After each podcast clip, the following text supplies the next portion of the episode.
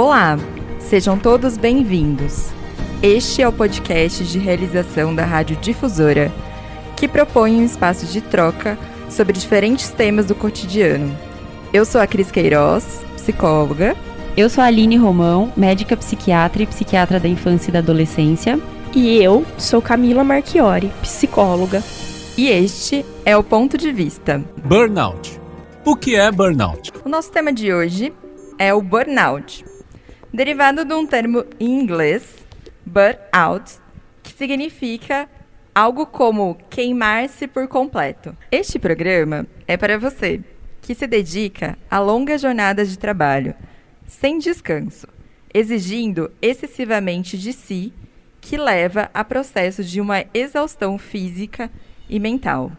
Este tema foi pensado em relação à declaração da Organização Mundial de Saúde, a OMS, que decidiu, em 2019, que o burnout deveria ser considerado um fenômeno ocupacional. A mudança foi oficializada no dia 1 de janeiro de 2022. E esta é a pauta do episódio de hoje. Começando um pouquinho, então, com o histórico, né? primeira vez que isso foi citado, que alguém é, observou que trabalhadores com cargas horárias excessivas estava é, causando é, algum problema físico ou mental nessas pessoas. Então, é, o, o, a primeira pessoa, ele era psicanalista, Cris. Isso, perfeito, psicanalista Isso, alemão. É, que foi o Freudenberg, né? Em 1974, ele começou a observar alguns colegas de trabalho. O é, que, que ele observava? Desgaste no humor ou na motivação, sintomas físicos e psíquicos, né? É, como se fosse uma exaustão. E com, é, que condições desgastantes no trabalho, tanto físicas, emocionais ou psicológicas, estariam levando a uma tensão emocional e a um estresse crônico. Em 1977, é, o termo burnout foi usado pela primeira vez né, no Congresso é, Americano de Psiquiatria o conceito era exatamente esse: trabalhadores queimados é, emocionalmente é, e exaustos. Aí falando um pouquinho mais, né, hoje em dia, quais que são as características do burnout. Então, seria essa exaustão emocional, esse esgotamento de energia, né? Uma outra característica é, que foi chamada de despersonalização, é, ela seria como uma indiferença emocional, né? Um afastamento, aquela pessoa que fica mais apática e uma redução da realização pessoal. Perfeito. É super importante a gente destacar essa questão histórica, principalmente num contexto em que esse psicanalista citado pela Aline relata, né, pela primeira vez, mas utilizando uma experiência particular. Ele relata a sua própria crise. E ele vai contando no livro algumas particularidades que têm a ver com as rotinas de trabalho que ele tinha. Então eram jornadas muito longas, que chegavam a atingir de 12 a 18 horas de trabalho. E esse trabalho não tinham, não tinham pausas, né? Eram trabalhos re relatados de domingo a domingo. E nesses padrões de altas jornadas, né, sem descansos, eles começaram a identificar é, esses sintomas, esses sinais relatados pela Aline em profissionais né, que atuavam ali na área da saúde pública. E esses relatos começaram a surgir com data muito próxima também ao surgimento do neoliberalismo que é entendido hoje como um conjunto de ideias favoráveis a questões do capitalismo. Então aí a gente acaba associando os cuidados de saúde pública com essa lógica, né, do neoliberalismo, do capitalismo para pensar os processos de trabalho. Isso que você está contando, Cris, é, é bem interessante porque a discussão, a discussão e o pensamento se iniciam a partir de um relato de experiência que ele faz. Então ele vai narrar para as pessoas aquilo que ele vivenciava e talvez isso foi o que contribuiu para que essas questões relacionadas ao adoecimento no trabalho tocassem tocasse tantas pessoas porque não era um acadêmico, não era um médico, um filósofo ou meramente um profissional da saúde dizendo sobre o adoecimento. Era um trabalhador dizendo sobre a experiência dele. E talvez isso possa, estou supondo aqui, né? Mas talvez isso possa ter contribuído para que as pessoas também parassem e pensassem e olhassem para suas próprias experiências. E então elas poderiam identificar que talvez estivessem também tão adoecidas quanto, né? Ou isso poderia ter contribuído para que eles se dessem conta de que esses processos de adoecimento eles são muito mais comuns e estariam muito mais presentes na vida de cada um deles. É... Então, acho que é uma, uma questão extremamente importante e interessante, porque a experiência é exatamente aquilo que a gente perde quando nossas rotinas, nosso ritmo de trabalho ou a maneira como nós nos relacionamos com o nosso ambiente de trabalho, com as nossas tarefas, é exatamente essa experiência que acaba se perdendo. Muitas vezes a gente nem se dá conta, mas a gente vai vivendo, a gente vai trabalhando, a gente vai produzindo, a gente vai tentando corresponder às expectativas do mercado, do capitalismo, e a gente perde tudo que está em volta. A experiência ela passa. O que nós temos são informações, o que nós temos são dados, mas a experiência de fato ela fica muito aquém daquilo que que realmente deveria estar tá, tá acontecendo e, e, é importante lembrar que o burnout ele não é uma doença, né? Mesmo com a, a categorização dele agora na CID-11 que entrou em vigência em janeiro desse ano, é, ele não não continua não sendo considerado doença, né? Antes, já, na CID-10 já existia é, o esgotamento, não com o nome de burnout, né? Agora na CID-11 existe a síndrome de burnout, porém ela continua sendo um fenômeno ocupacional e não uma doença, e ele está na, na subcategoria de problemas com a organização do seu modo de vida. Então, na verdade, não é uma doença com uma base biológica, né, com uma base uhum. genética, não tem a ver com a organização do trabalho, porque o burnout nada mais é, é do que uma exposição crônica ao estresse. Então, é a resposta a um, estado, a um estado prolongado de estresse no trabalho, ocorrendo pela cronificação desse estresse, né? É, quando a pessoa tenta se adaptar a uma situação claramente desconfortável é, e não consegue, né? Ou porque ela não consegue trocar de trabalho, ou porque ela tem um alto nível de exigência, e isso é, vai se somando, né, até que a pessoa chega a esse esgotamento total. Qual que seria então a diferença entre burnout e estresse, né? Tem o mesmo significado? Não. O estresse, né, ele é, ele ocorre diariamente e ele tem os seus pontos positivos, porque mediante uma situação estressante a gente é obrigado, né, a, a lidar, é, a buscar saídas, né? Então o estresse pontual ocasional, ele por vezes é até saudável, né? No caso do burnout, não. É um estresse crônico e ele tem apenas o caráter negativo e relacionado ao ambiente de trabalho. Bom, e aí, a partir disso que você está dizendo, Aline, fico aqui pensando muitas coisas durante algum tempo. Se não é considerado uma doença, e sim um quadro de estresse crônico relacionado ao ambiente de trabalho, é isso, né? Como é que o trabalhador vai poder dialogar com o seu empregador para dizer não estou me sentindo bem, tô, né, é, tô estressado ou tô deprimido e isso é relacionado a esse ambiente se ele não vai ter um respaldo que aí é legitimado, né, pelo uhum. senso comum, pelo mundo, que é o de dizer que aquilo é uma doença. Bom, se não é, como que ele vai poder ter o seu direito garantido de se afastar, de se cuidar, de se ausentar ou se distanciar daquele ambiente de trabalho para poder se cuidar, para poder olhar para si, para poder repensar, enfim, a própria rotina. É, me parece um problema, principalmente considerando aí as questões do mercado, capitalismo, neoliberalismo, a produção, tem que fazer, tem que entregar, e se você não fizer, e se você não entregar, tem outro que vai fazer e vai entregar no seu lugar. E aí a gente entende que, óbvio, né, é muito interessante que a gente não vá dizendo que todas as experiências, todas as vivências, tudo que a gente experimenta trata-se de uma doença, então, ok, bacana. Inclusive, a gente luta o tempo todo para que a vida não se torne né, é um grande emaranhado e compilado de sintomas e doenças, mas e aí, como é que faz, né? E aí tô vendo a cara da Aline. Tchan, tchan, tchan. Lá, Polêmica. lá vem. Vamos aguardar. Diga, Aline. É, e aí temos um grande problema, né? Porque é isso mesmo que você falou. Se não é doença, como que o trabalhador vai, né, vai exigir dessa empresa um afastamento? Como que ele vai justificar se o que ele está tendo não é considerado doença, tá?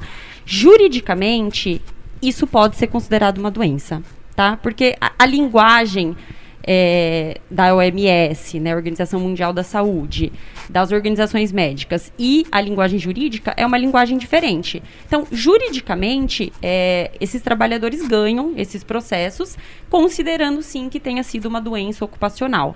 Tá? É, não vou entrar no mérito assim da definição do que é doença, do que é síndrome, do que é transtorno, mas juridicamente é, essas queixas são acatadas e muitas vezes trabalhadores, na maioria das vezes, trabalhadores ganham essas causas. É, porém, a CID-11, ao incluir burnout é, na sua categorização, ela dificultou esse diagnóstico. Por quê? O que, que a CID-11 exige? Para um paciente ter burnout, em primeiro lugar, ele não pode ter uma doença mental. Então, se aquele trabalhador ele tem, ele preenche critérios para ansiedade, para depressão, para um transtorno de estresse, como um transtorno de adaptação, por exemplo, então o diagnóstico dele é depressão, é ansiedade, é transtorno de adaptação. Então, a CID-11 ela exclui burnout para quem já tem essas doenças. Uma pessoa não pode ter como comorbidade eu tenho depressão e burnout. Não, a sua doença é depressão. Então, isso é a CID que fala, não é a gente, tá? Entendi. O que dificulta mais ainda. Mais ainda, porque assim, é, tudo bem, esse paciente passa num psiquiatra que descarta, né, desqualifica que ele tem uma doença mental. Então, tá bom, esse paciente ele não tem depressão, ele não tem ansiedade. O psiquiatra pode dar um laudo para ele dizendo que ele está com burnout? Não pode. Não deve, pelo menos. Por quê? O perito trabalhista, primeiro ele vai né, verificar se na opinião dele há doença. Porém, se, ele- se o paciente já chega com um relatório psiquiátrico de que não há doença, o que, que o perito ele vai ter que fazer? Ele vai ter que estabelecer um nexo de causalidade. Para estabelecer esse nexo, ele tem que ir no trabalho né, desse, desse cliente, ele tem que verificar as condições de trabalho, ele tem que entrevistar outros trabalhadores. Meu Ou Deus. seja, qual perito Burocratizou. burocratizou muito, porque né, qual perito que hoje em dia tem essa disponibilidade de estar fazendo essa investigação, esse trabalho para poder atestar que aquilo é um burnout, porque senão ele corre o risco ou nós como psiquiatras também, se a gente fizer um relatório atestando que o paciente tem burnout, a gente corre o risco de ser chamado por um juiz, né, no dia da audiência, e o juiz virar pra gente e falar assim, mas como você sabe que ele tem burnout? Você foi no trabalho dele?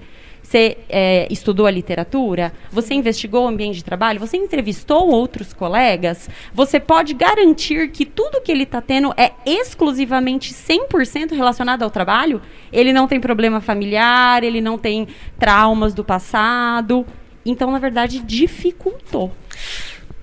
Porque falando desse jeito, é. É muito complicado. Que vai parecer. Dá até uma dorzinha no coração. Dá uma dorzinha no coração. Olha, Tanto que tá a gente, tá, como médicos, estamos questionando: existe burnout de fato? Ou é simplesmente um transtorno de adaptação a um estresse crônico ocupacional? Mas toda essa burocratização, olha que palavra difícil.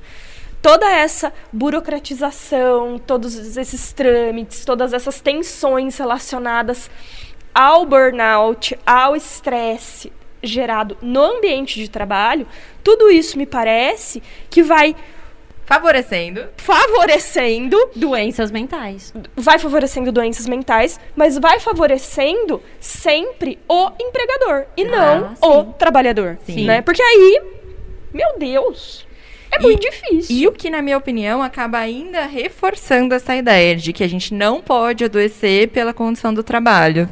Isso, isso na minha opinião, é uma das, das críticas, né, do, do, do pensamento crítico, até dentro do- das teorias que a gente vai pensando, assim, da psicanálise, que é tentar identificar, né, que o ambiente, né, o trabalho, né, não tem a ver ou não deveria ter a ver com o que a gente vai sentindo. E aí a gente acaba de novo dividindo, clivando, né, toda a dinâmica emocional, né, como se a gente pudesse é, estar num lugar, num lugar que talvez possa pare parecer hostil e não adoecer, Sim. porque a gente está falando também de, con de condições que vão ser difíceis de mensurar, né? Como a gente acaba medindo, por exemplo, né, uma violência psicológica ou entender que é aquele, aquele funcionário naquela situação né, tem uma carga excessiva de trabalho, como Sim. a gente vai mensurar o trabalho que ele acaba levando para casa.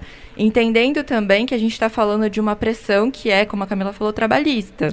Não, e, e o que é interessante é que assim, é, existe um questionário né, é, para burnout. Então, o trabalhador preenche esse questionário para a gente avaliar se ele tem os critérios, os sintomas, os sinais né, que preencheriam para síndrome de burnout.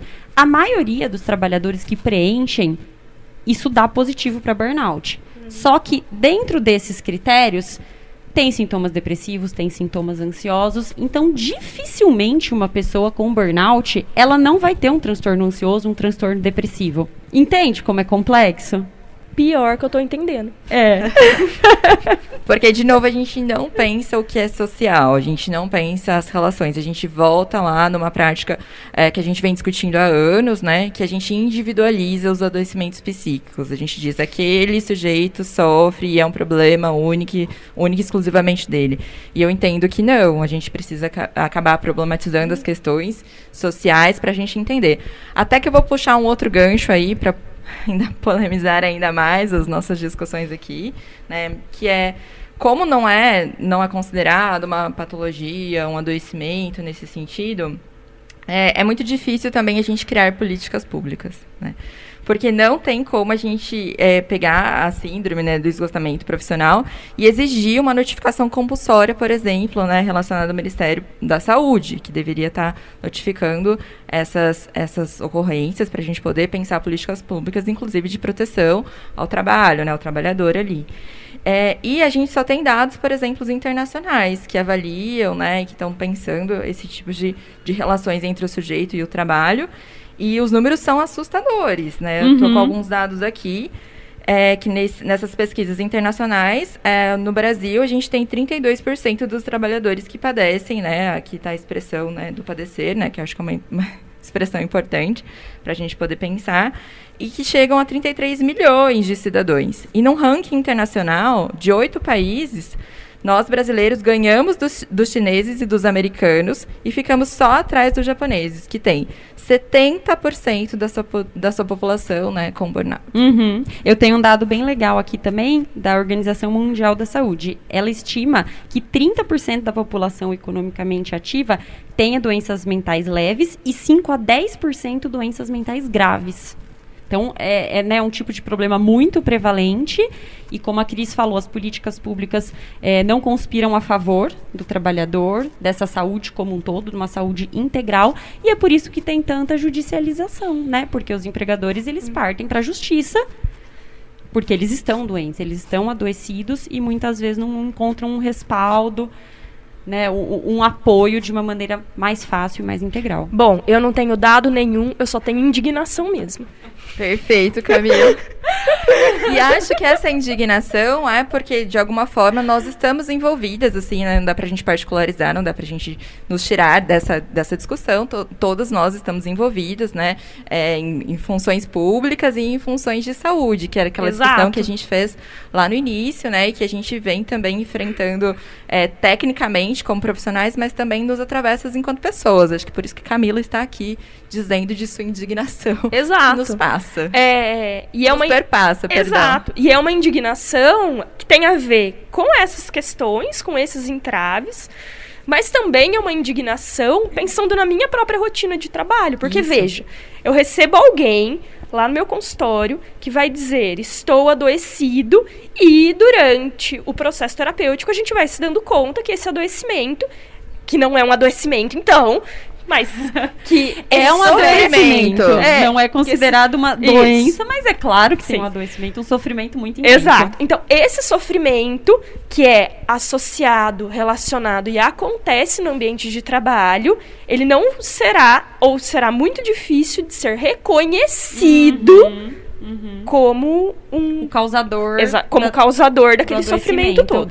Exatamente. E aí eu vou pensar com aquela pessoa, a gente vai pôr em análise possibilidades dela poder mudar a rotina dela, dela poder Sim. repensar a maneira como ela vive, dela poder buscar maneiras de se satisfazer, de realizar os seus desejos, de, enfim, poder produzir bem-estar sem considerar o ambiente de trabalho, porque dentro Uhum. do trabalho ela vai ter poucas chances de produzir alguma mudança, de fazer. É uma aí- grande revolução. Aí entram vários fatores de risco, né, Cá? É, vários fatores de risco dentro do, do trabalho, eu tô dizendo. Claro que a pessoa como um todo, ela tem que buscar hábitos de vida saudáveis. Com certeza. Fazer uma psicoterapia, uma Com atividade certeza, física, uma alimentação certeza. né, Sim, saudável. sim, sim. Mas dentro do ambiente de trabalho, quais que são os maiores fatores de risco? Excesso de trabalho, falta de recursos, às vezes, estruturais ou pessoais, né, é, dessa empresa, relações conflituosas, né, com usuários ou com os clientes dessa empresa, impossibilidade de progredir de carreira, né, que vai gerando uma frustração na pessoa, é, relações conflitivas com companheiros ou colegas de trabalho, então todo dia a pessoa é obrigada, né, a conversar, é, é, discutir com, né, com pessoas que vão estar lá, que ela não se dá bem, mas que ela já sai de casa sabendo que isso vai acontecer novamente, e um alto nível de exigência, né, para se aumentar a produtividade. Então, aquelas empresas que exigem metas, metas e mais metas, né, isso vai desgastando. Então, isso, esses fatores de risco, né, eles poderiam ser os, os fatores modificáveis dentro do ambiente de trabalho. Mas isso vai depender dos empregadores, Sim. do, da- das, tem que partir da empresa, Sim. né? Porque se parte do trabalhador, Sim. bom, Uhum. aí É, de, de todos esses fatores de risco, eu acho que a única coisa, assim, que a pessoa poderia minimizar um pouco são relações conflituosas, fazendo uma terapia, tentando lidar melhor, porque todos os outros fatores de risco, né, as exigências da empresa, o excesso de trabalho, a falta de recurso, isso tem que, tem que vir da empresa, sim, realmente. Sim. No- o trabalhador não consegue mudar, né? Não Uhum. são fatores é, é, que o trabalhador de um dia para outro pode chegar pro patrão e falar, ah, então, né, a, estru- a estrutura aqui não tá legal e eu estou com excesso de trabalho, eu quero mudanças. Não. Exatamente. Se ele falar isso, ele é demitido, inclusive. sim, sim. Porém, outra polêmica aqui. Muitas vezes é difícil do funcionário entender que ele está dentro desses fatores de riscos, né, mencionado pra- pela Aline, porque quando ele já está em sofrimento, né, com o burnout, muitas vezes ele vai dizendo assim, né, é, eu preciso centralizar todas as tarefas do meu trabalho em mim. Ninguém consegue necessariamente fazer o que eu faço. Eu Não preciso delega. isso, eu preciso muito dessa empresa. Então, se eu faltar porque eu estou doente, eu vou ser demitido. Então, mesmo doente, mesmo com Covid-19, vou esconder lá um laudo, vou trabalhar mesmo assim. Ou se eu estou afastado, vou trabalhar da minha casa, para não perder esse emprego, porque a gente sabe que a gente vive num, num país, né, que é, ter emprego hoje em dia é um, um pré-requisito, Uhum. né? É básico para a gente conseguir enfrentar as dificuldades econômicas do dia a dia, né? Sim. eu não posso escolher não trabalhar. Nós E para estamos- além, e para além disso, né, também as expectativas em da pessoa em relação àquele emprego, àquela empresa. Muitas pessoas conseguem trabalhar em lugares do sonho. Eu Sim. sempre sonhei em trabalhar nesse lugar. Finalmente eu estou aqui. Ou trabalhar, ou mesmo, né, é... tô pensando aqui muito no campo universitário, né, Sim. nas universidades, principalmente as grandes universidades, que tem um ritmo de trabalho para pós-graduandos, para alunos em, em residência, extensão, que também tem uma exigência de produção que beira, assim, né, ao a loucura, in- inimaginável. Que mais que nessas condições que a Camila estava dizendo, que mais que não possam ser consideradas é, um adoecimento, tem um sofrimento intenso, igual a gente via verbalizando, né? Igual a gente via falando, e que não é normal. Não é normal eu ter uma rotina de mais de 12 horas de trabalho, Sim, não é normal eu, eu levar meu trabalho para casa, não é normal eu me sentir Sim. frustrada, insatisfeita pelo que eu produzo, essas condições não. Sim. Mas eu só vou voltar em uma pauta que a Camila me interrompeu, porque a Camila está nervosa hoje, meu povo. Eu tô indignada. Gente, Porque pelo amor de Deus. Porque eu tava dizendo dessas expectativas que às vezes são construídas pelas pessoas, né? Autoexigência. Isso, perfeito. Uhum. Eu tava dizendo que às vezes ainda é difícil identificar identificar. Quando eu identifico, eu vou sofrer.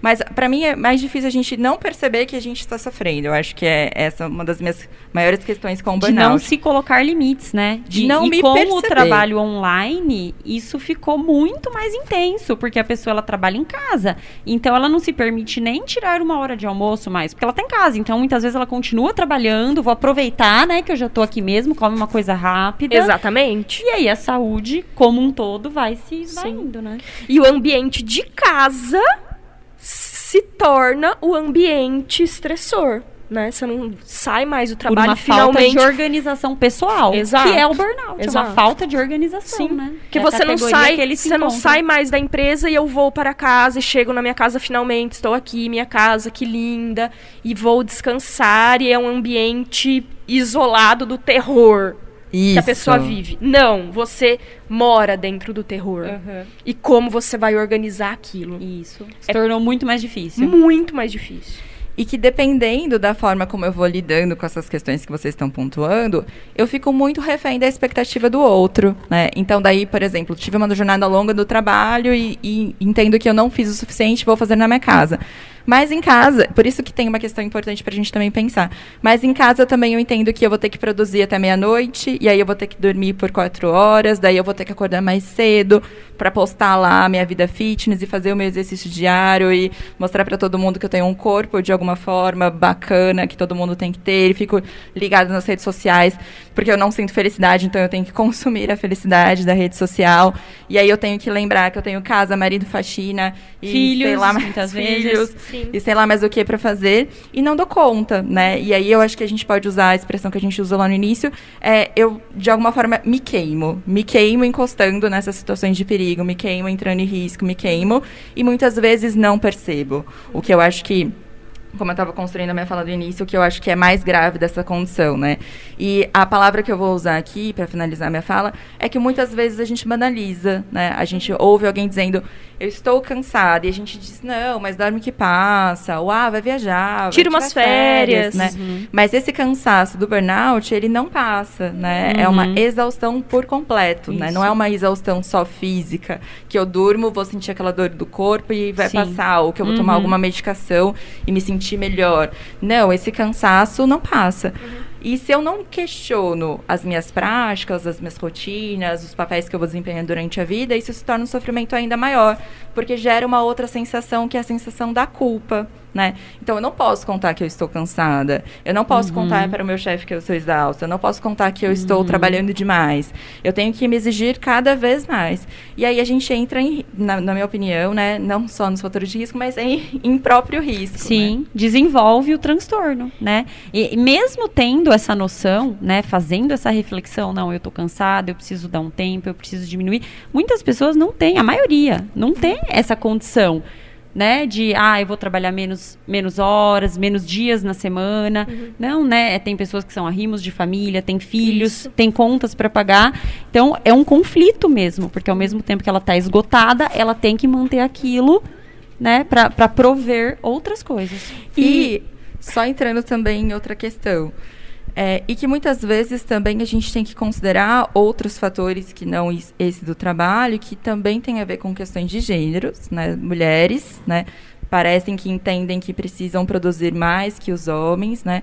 E também a questão de raça-cor, né? Com Enquanto- certeza. Enquanto a gente vai entendendo que a- essas produções que são atravessadas por esses outros fatores de vulnerabilidade potencializam o sofrimento. Pode falar, Cá. Você estava falando sobre banalizar, você estava falando sobre a questão das redes sociais e como uma coisa puxa a outra, né? Porque eu tô cansada, eu tô estressada, eu estou com dificuldade de organizar a minha rotina de uma forma que será uma rotina de produção de bem-estar, mas eu publico nas redes sociais que eu estou bem. Sim. As outras pessoas vão ver e elas vão dizer: se ela vive esse estresse todo no ambiente de trabalho, mas ela tá feliz, porque olha lá na rede social, ela tá feliz. Sim. Porque olha, Malhando 5 da manhã. isso, ela tá super animada, ela tá conseguindo se divertir, se distrair. Isso quer dizer que então tá tudo bem ter um relacionamento com o ambiente de trabalho ou com o trabalho dessa maneira. Né? Então tá tudo bem, então tá, tu, tá tudo bem, gente. E todos estão Segue- bem, só eu tô doente. E segue o baile, e todos estão É. bem, e só eu estou doente, então é melhor esconder. Isso. E aí, é, me deparei esses dias com um post né, nas redes sociais, porque nós também estamos nas redes, né, vivemos nas redes, vivenciamos essas dinâmicas, que era assim, ó, é, tava lá, que é um provérbio japonês, né, nem sei se é um provérbio japonês, né, é, a gente pode identificar esses fatores em algum momento, que era, vou ler, estude enquanto eles dormem, trabalhe enquanto eles se divertem, persista enquanto eles desistem. Não, é, e, e isso, então, vai fazer com que você viva a vida que eles sonham. E isso é um sufoco. Oh. E isso é um terror, Meu né? Deus. Porque aí eu vou... Enquanto eles estão dormindo, eu estou estudando. Enquanto eles estão trabalhando, eu estou, Sim. de alguma forma, criando mais produção. Entrando numa dinâmica enlouquecedora, daí sim, né? Sim. A gente não vai ter burnout, burnout mas a gente, a gente vai ter outras patologias, inclusive Sim. clínicas, né? Físicas, Uhum, né? Dores sim. e, e Insônia. doenças cardíacas e todas as Sim. questões a mais, Uhum. pra dar conta de algo que não tem fim. Não, essa frase é uma dinâmica Sim. que não tem fim. É não pare, É. não desligue, É. não Exato. durma, não descanse. E aí entra folga. mais uma vez a questão da organização, da gente saber se organizar. Então, por exemplo, quando a gente faz faculdade, a gente precisa realmente estudar quando as pessoas estão se divertindo, é, dormir menos enquanto os outros já estão dormindo, mas a gente sabe que aquilo tem um período, aquilo né, vai acabar dali tantos anos. Diferente de uma pessoa que leva isso pro trabalho anos e anos e anos a fio.